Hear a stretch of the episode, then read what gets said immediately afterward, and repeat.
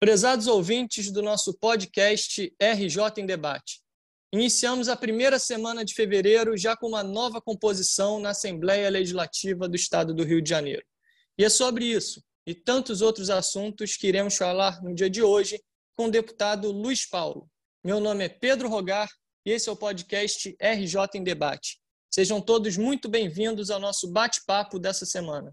Bom dia, deputado Luiz Paulo. Agora já com o novo mandato começando, mas antes da gente começar esse nosso episódio de número 101, quero te parabenizar e fazer um registro aqui para os nossos ouvintes, que o senhor foi patrono de duas turmas no curso de pós-graduação da ELERJ, que é a Escola do Legislativo do Estado do Rio de Janeiro.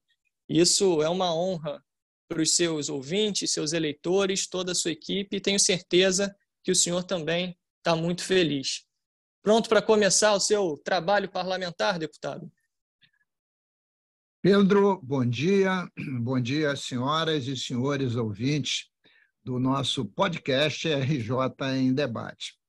Pedro, você fez aí o registro do dia de segunda-feira, quando eu fui patrono das duas turmas né, de pós-graduação da nossa escola legislativa, visto que fui patrono porque fui professor né, da disciplina de controle externo da administração pública. E fiquei muito feliz por essa homenagem, esse reconhecimento, mas porque também foram duas turmas de excelência, né? e eu voltei né, ao exercício do magistério, coisa que eu já fiz durante muitos anos da minha vida. E acho que é um ser professor é um eterno aprendizado. Estamos iniciando né, a 13 terceira legislatura, mais um mandato parlamentar. E confesso a você, Pedro, e às senhoras e senhores ouvintes, que estou bastante disposto, profundamente indignado os rumos que vinha tomando o nosso país e o nosso Estado, e disposto né, a contribuir para ver se a gente realmente consegue o caminho de um estado de bem-estar social, onde o desenvolvimento econômico e social ande de mão dadas.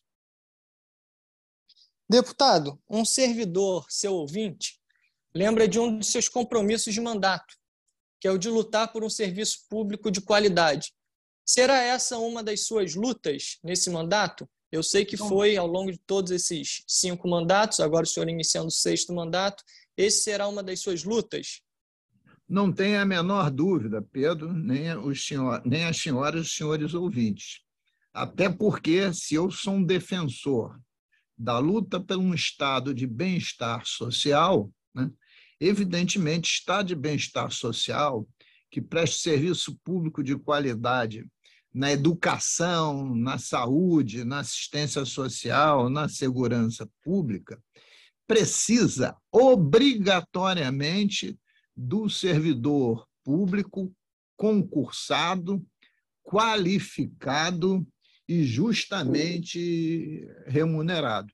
Essa é a questão central do nosso mandato. Deputado, o governador Cláudio Castro sancionou o projeto de lei do Executivo, a mensagem do Executivo, né, de recomposição salarial em 5,9%, em face da inflação de 2022. Nessa época, o senhor já defendia outro percentual. Eu queria que o senhor explicasse melhor para os nossos ouvintes essa sua defesa e seus argumentos, sabendo que essa tem sido uma grande preocupação dos servidores que se manifestam em suas redes sociais. No ano de 2021, de minha autoria e do deputado André Siciliano, nós aprovamos um projeto de lei que foi sancionado pelo governador, fazendo a reposição salarial né, das perdas oriundas do período entre setembro de 2017 e 31 de dezembro de 2021. O total dessas perdas dava 26% de reposição.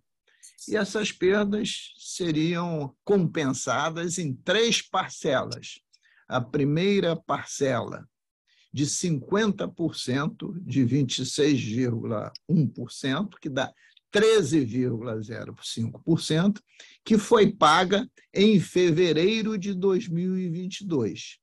E as duas outras parcelas, de 25% e de 26%, seriam pagas nos anos de 2023 e 2024. Então, era esperado que este ano o governador desse 6,5% de reposição das perdas pretéritas e ainda mais os 5,9% para repor a inflação de 2022, visto que na lei que aprovamos tem as duas previsões, reposição das perdas pretéritas e a reposição da inflação ano a ano. Mas, para surpresa de todos, o governador só mandou mensagem para repor os 5,9% da inflação de 22. Deputado, para garantir essa melhor qualificação dos servidores, temos absoluta convicção que a educação é um dos pilares fundamentais para o desenvolvimento de uma sociedade. A educação garante melhores oportunidades. Inclusive, o novo ministro da Educação anunciou novo piso nacional com reajuste de 14,5%, passando o piso para R$ 4.420. O governador Cláudio Castro, em discurso de posse, disse que a educação será uma das suas prioridades, se não a maior. E aí, deputado, eu queria que o senhor comentasse aqui com os seus ouvintes sobre essa questão da educação no nosso Estado. O que, que o senhor espera sobre esse novo mandato do governador Cláudio Castro em relação especificamente à educação? Ô Pedro, naquele Estado que nós defendemos de bem-estar social, né, as políticas públicas de Estado são importantíssimas. E a mais importante de todas, evidentemente, que é a educação, pelo potencial que carrega de trazer conhecimento universal para todas as pessoas e, evidentemente, a oportunidade de gerar ocupação, trabalho, emprego, renda e qualificação, principalmente nesses tempos que nós estamos vivendo de automação generalizada, onde só se fala em algoritmo. Né? Então, diante disso, uma educação de qualidade né, passa por uma justa remuneração. E se há um piso nacional definido de 4.420, no meu entendimento, cabe ao governo fazer um esforço hercúleo para que esse piso seja honrado, visto que essa é a nossa principal política pública. Então, essa é uma luta importantíssima de todo o parlamento fluminense, de todos aqueles que querem um Brasil desenvolvido econômica e socialmente. Deputado Luiz Paulo, amigo ouvinte, mais um podcast que terminamos. Esse é o de número 101. E sempre contando com a sua participação através das nossas redes sociais e do WhatsApp. O Facebook é o deputado Luiz Paulo. O Instagram, Luiz Paulo Dep. Já o WhatsApp, que você já conhece, é o 21 99514 5678. Mande para a gente a sua sugestão de temas, perguntas, críticas, elogios para os próximos episódios. Não esqueça também de curtir e seguir o podcast RJ em Debate no YouTube e Spotify para ficar sempre atualizado sobre os novos episódios.